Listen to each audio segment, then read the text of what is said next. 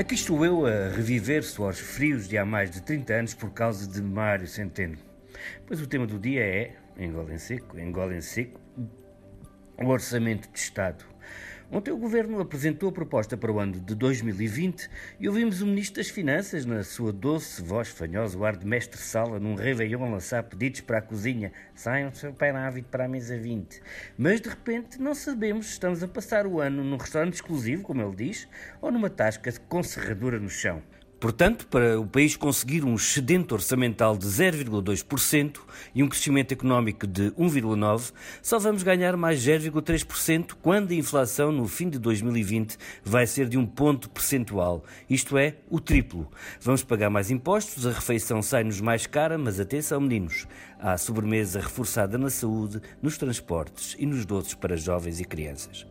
Cá estou nas metáforas simplificadoras e volto a tremer como há 30 anos.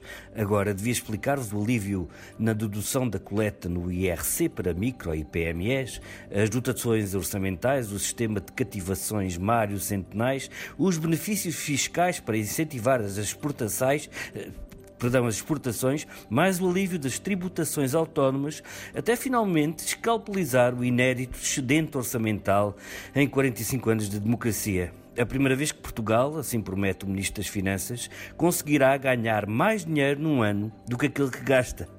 Quanto a mim, isso é um grave atentado ao nosso modo de viver e à identidade nacional. Onde é que já se viu? Em vez de déficit, um excedente português, está o mundo virado ao contrário.